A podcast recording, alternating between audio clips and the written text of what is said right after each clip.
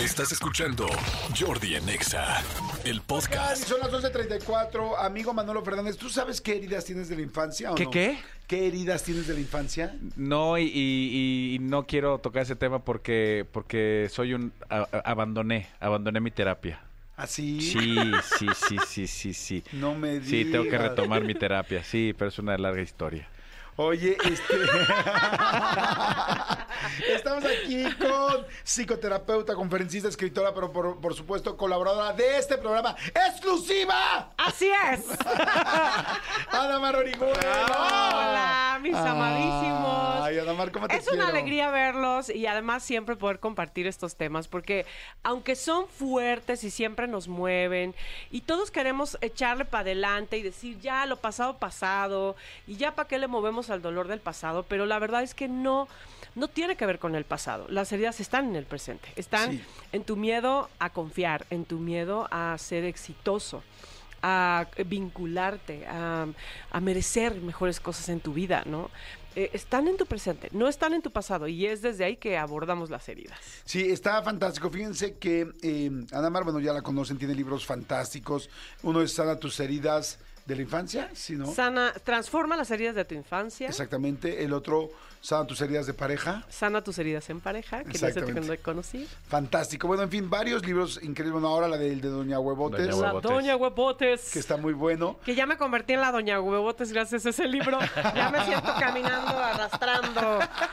Arrastrándolo, se siente cabrón, ¿no? Así me pasa a mí.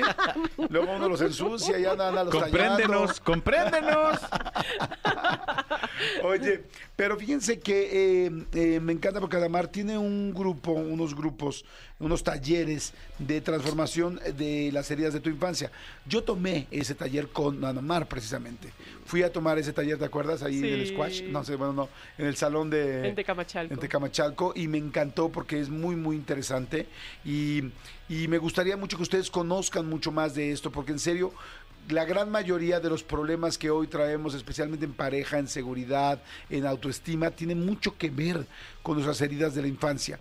Eh, ¿cómo- la gente sin tomar, sin saber un poco más, sino solamente los que están escuchando así ahorita a la primera, podría saber qué herida de la infancia tiene. O sea, ¿podrías decir algunas para ver si alguien se identifica con ellas? Claro que sí. Eh, vamos a hablar de las dos primarias, que es eh, rechazo.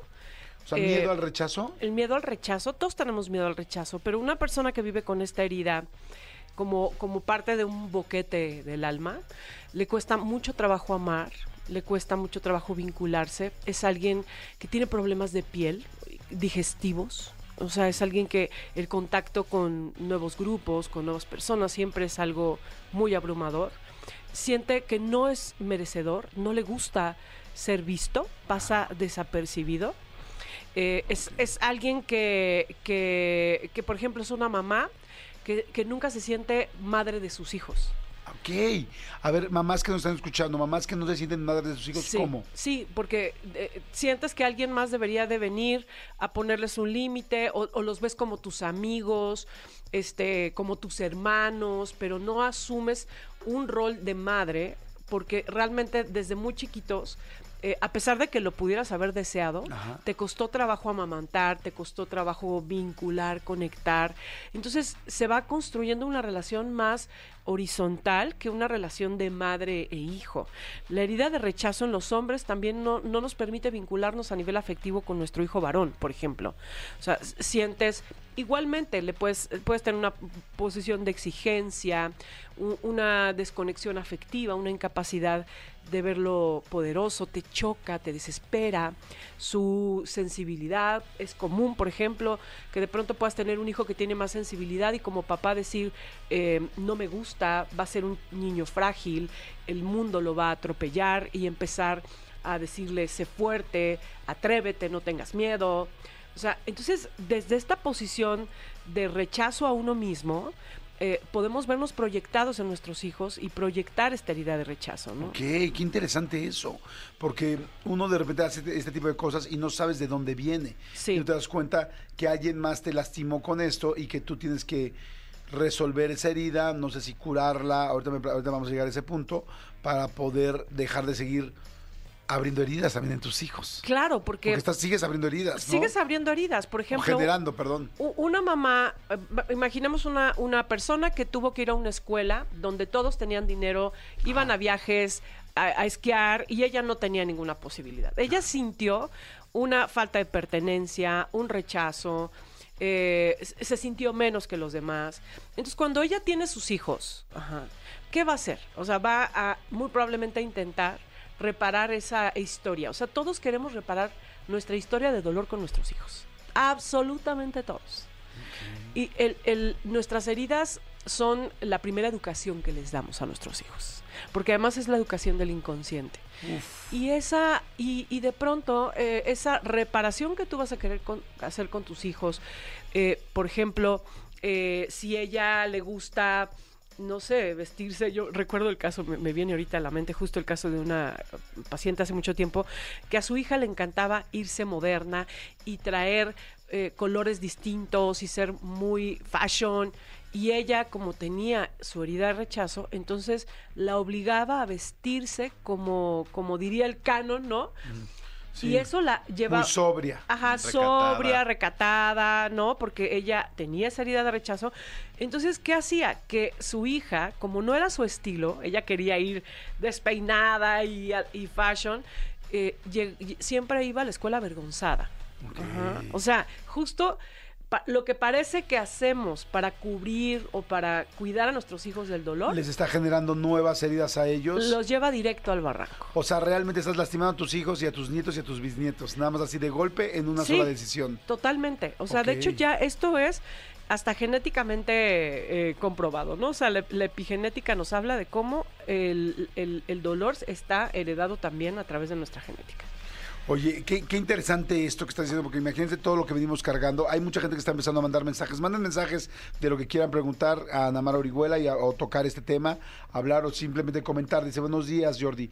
Eh, a mí aún me duele que en mi infancia, eh, me duele que en mi infancia el Atlas, el Atlas del equipo de fútbol, me buscó para una visión, una visoría de un mes y no pude ir porque mis padres no tenían el dinero suficiente para sostener los gastos en mi instancia en Guadalajara. Eh, pero la vida de muchas da muchas vueltas. Ahora soy entrenador de fútbol, pero tengo eso me dejó muy marcado. Eso es un caso de algo que te pueda dejar muy marcado. Sí, o sea, las heridas son un rompimiento. O sea, si los pudiéramos llamar de alguna forma, las, las heridas, el dolor rompe una conexión con nosotros mismos. Ajá. Ese rompimiento o te hace más fuerte Ajá. o te termina tronando. Ok, o sea, una de esas situaciones puede ser que te haya impulsado Ajá. y otras que te lastimaron, dijeron yo nunca puedo, yo nunca tengo, yo nunca tal. Porque los papás no tienen por qué tener la, aquí en ese caso que sí entra una parte económica, pero los papás no tienen por qué tener el dinero para poder mandar al chavo al Atlas un mes, bueno, a Guadalajara. Sí. Pero la cosa es cómo se lo explicas, cómo lo dices o cómo lo hablas o cómo lo, Claro. cómo lo eh, blindas. Sí, o sea, en realidad el tema tiene que ver con cómo, la, con, la personalidad y el temperamento de tu hijo, que, que como papás tenemos que conocer para saber si, si esa situación eh, es algo que lo va a romper, porque como papá puedes estar ahí para amortiguar, ajá, y eso puede convertirse en un motor de vida si tú, si tú acompañas a tus hijos.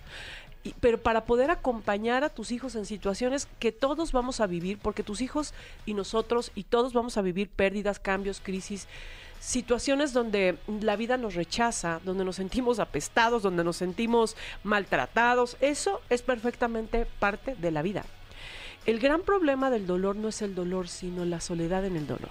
Ok, no, estar acompañado en un momento, como esto que te amortigüen. Sí, porque ese es el tema, que los papás pudieran acompañar cualquier frustración, cualquier crisis, y que, y que como hijos no te lo vivas en soledad.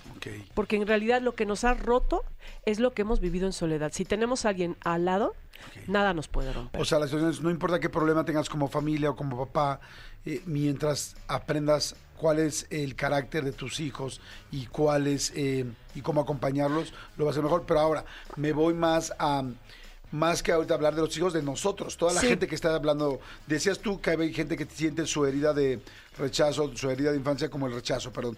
Y me decías que ibas a decir una segunda. Sí, y, y te iba a decir algo, y ahorita te Sí, digo claro. la segunda, pero, eh, o sea, quiero, quiero decirles que para poder eh, acompañar el dolor de nuestros hijos, tenemos que haber primero acompañado nuestro propio dolor. Ok.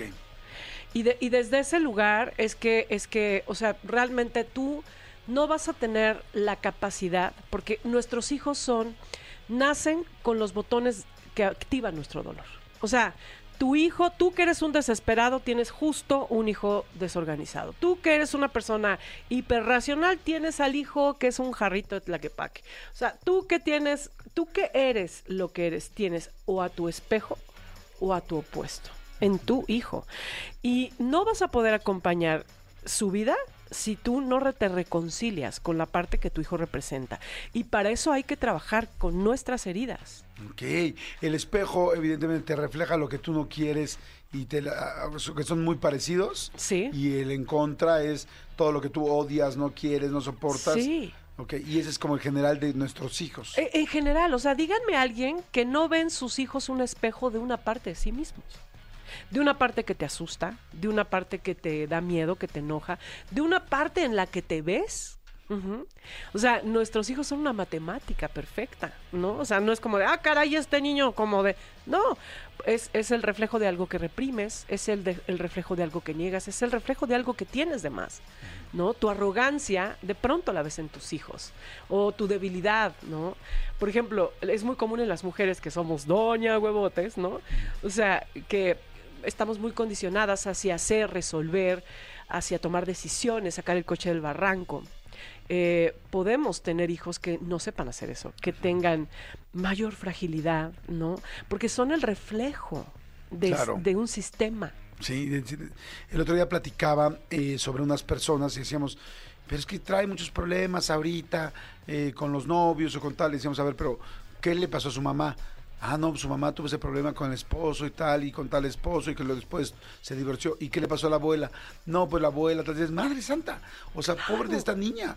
Esta niña viene cargando tres generaciones de problemas y nadie en medio ha ido a una terapia para ir cuidando. O sea, si cada uno hubiera este, curado sus heridas de infancia, Sí. pues hubiera dejado menos problemas al siguiente. Claro. El asunto es que nadie de, en esta generación de las que hablábamos no lo había hecho. Sí. ¿Cuál es la segunda, la segunda parte? Ah, sí, la los- segunda herida Es la herida. de abandono. Es una herida que nos hace sentirnos huérfanos en la vida, que no nos permite, que nos hace abandonar mucho de lo que amamos, abandonar a nuestra familia, abandonar nuestros proyectos, nuestra salud. O sea, no tenemos la fuerza Ajá. para sostenernos en, en- en las cosas que, que nos importan. Entonces es un, es un niño o una niña que siempre está buscando padres que le ayuden a sostener sostener su economía, ¿no? O sea, siempre está buscando la afirmación, la aprobación, eh, sostener que, eh, que- que aprueben su manera de ver la vida, o sea, no, no sabe sostenerse, es una falta de estructura en todo. Ajá. No, no sabe poner límites, ajá, no sabe comunicar con claridad lo que necesita, no sabe hacer crecer nada. En realidad es, es como si se hubiera quedado un niño con un cuerpo de un adulto. ¿Cómo nos sentimos abandonados cuando somos chicos? O sea, porque me, me queda muy claro el asunto de un papá se fue. O sea, el papá nunca regresó, fue por cigarros, nunca regresó. Queda muy claro el abandono. Pero creo que hay muchas cosas que nos generan o nos hacen sentir abandono. ¿Qué cosas podrían habernos generado abandono para los adultos que estamos escuchando ahorita? Dicen, ah, caray, yo me siento así, pero ¿qué me lo habrá generado? Bueno, desde una enfermedad, por ejemplo, haber estado en el hospital en tus primeros meses de vida, pudo haberte generado el miedo, el pánico, la soledad más grande de tu vida, Aunque tuvieras literal días de nacido. aunque tuvieras días de nacido. O sea, quienes estuvieron, por ejemplo, hay muchos que, muchas personas que estuvieron, que tenían que ir al hospital una semana porque tenían asma o porque tenían algún problema. O sea, es- esos, esos momentos donde experimentas el vacío, la soledad, donde experimentas que el mundo es enorme y tú eh, y, y se te viene encima porque no te sientes visto, apoyado, sostenido. Ajá. O sea, es, e- es un boquete Ajá, con el que crecemos. O sea, eh, yo una vez veía un, un video de los más recientes de Shakira donde hay una imagen donde ella aparece con un hoyo en el pecho. Ah, sí, ajá. O sea, es literal.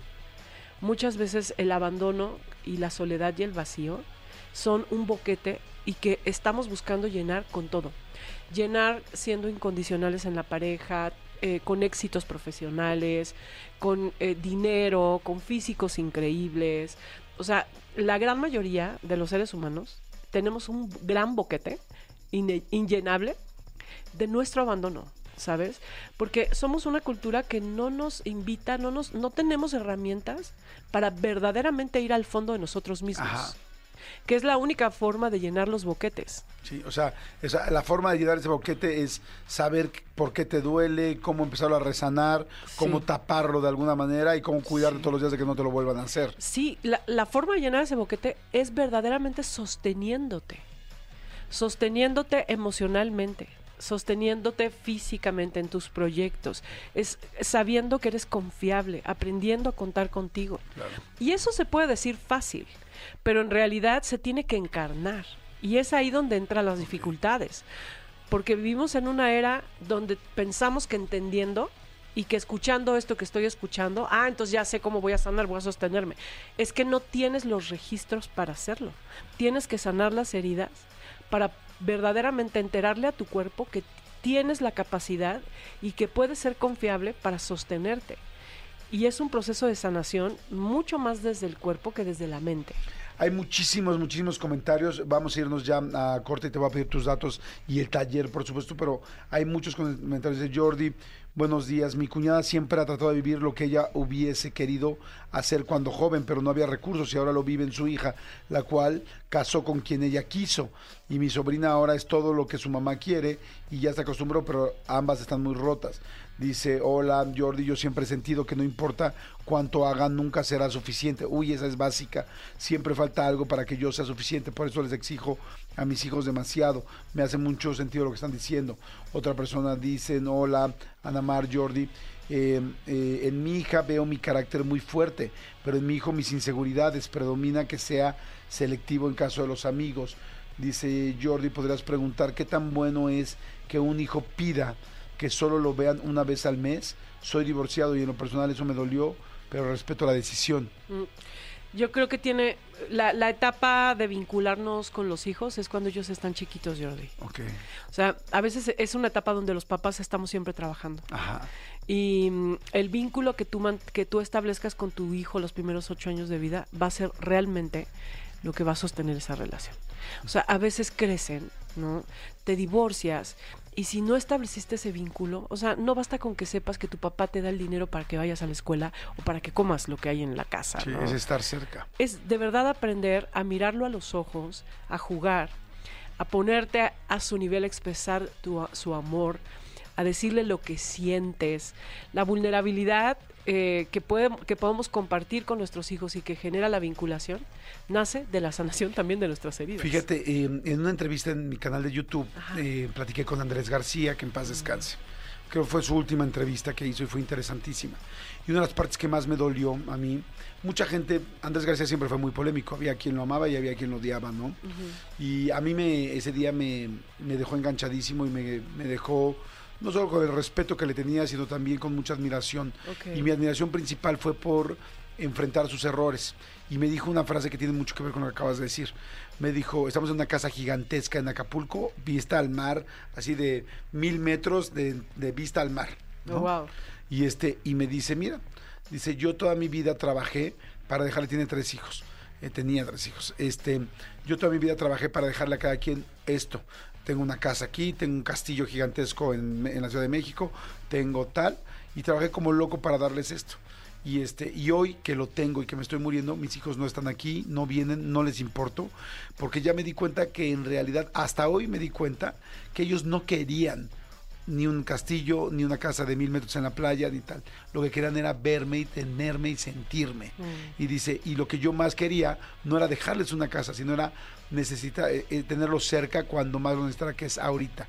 Dice, lo hice todo mal, Jordi. Mm. Y a mí se me hizo un nudo en la garganta y me hizo así, me estrujó el corazón, porque dije, un hombre que fue pues tan macho, porque esa es una parte de, lo- de la forma de decirlo, y tan yo lo digo, yo tal, yo ando con las mujeres que quiera y yo trabajo y no me importa, ahí me identifiqué yo evidentemente, este, y dije, no, no, no, no, o sea, lo que quieren tus hijos es no abandono, es estar cerca, es estar presente, no importa si tienes dinero, si no tienes dinero, si estás, es- no importa, o sea, un papá con problemas económicos y con todo el mundo, con todo el buró de crédito persiguiéndolo, puede ser mucho mejor padre Sí, que un papá, que un papá que en teoría lo lleva al viaje más caro del mundo, una muy de vez en cuando y no lo pela. Pero bueno, este, Y, y te voy a decir algo.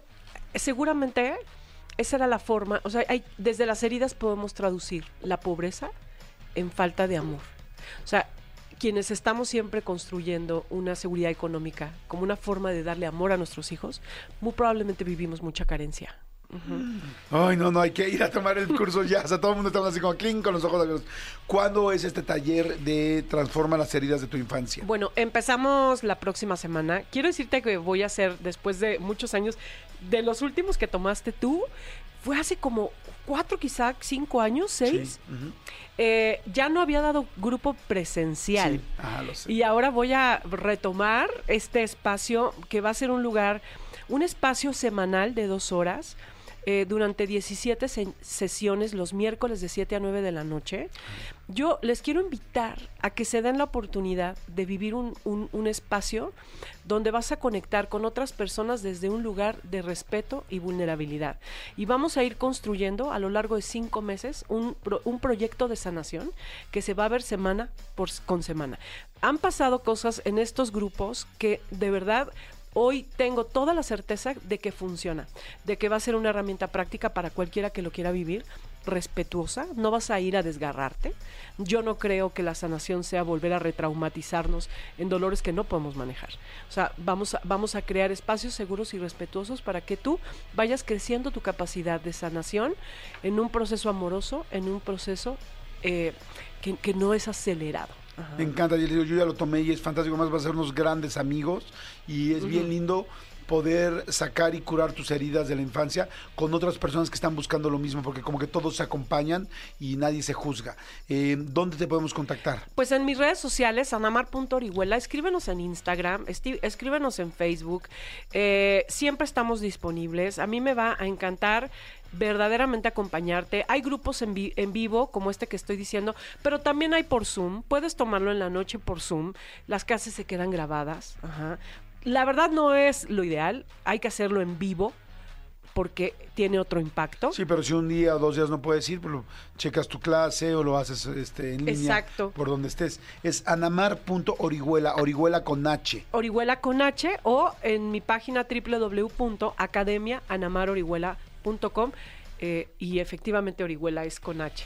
Está fantástico el taller, en serio, no se lo pierdan. Esto es algo real, yo sé que aquí les platico de un millón de cosas. Esto es algo que puede cambiar tu vida y la de tus hijos y la de tus nietos.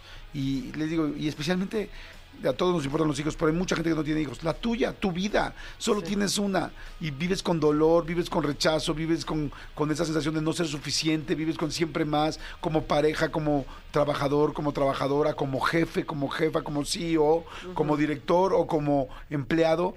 Sientes que no eres suficiente, sientes el rechazo, sientes que todo el mundo te va a dejar. Hay una herida de infancia. Sí. No le busques más. O sea, ahí está eh, la, la resolución. Te sientes por todo, todo te pega, todo te duele, todo te lastima, todo te da Súper irritable, intolerante, ¿no? Perfeccionista, Sí. autoperseguidor. O sea, todo eso, no nos acostumbramos a vivir así y a no ser negligentes, porque fíjate, nos dolieron, nos dolió, nos dolió tanto el comportamiento de nuestros padres y finalmente nos convertimos en ellos, Ay, sí. con nosotros mismos. Entren, anamar.orihuela, me dijiste, eso es en Instagram, por ejemplo. Academia Anamar Orihuela. eh, y anamar.orihuela en Instagram, en Facebook, en TikTok, en todas las redes. También tengo un canal de YouTube. Eh, que es igual. Anamar. Igual, anamar.orihuela. eh, y escríbenos, porque en realidad eh, puede ser un, un- un viaje que no te imaginas. Es, un, es un viaje mucho más lleno de amor de lo que crees. Aprovechen, arranca el 27 de febrero. Gracias, Anamar, muchas gracias. Muchas gracias, Jordi. Señores, querido. vamos rápido con Enrique Iglesias y Yotuel. Esto es fría, no le cambien. Regreso 11.58.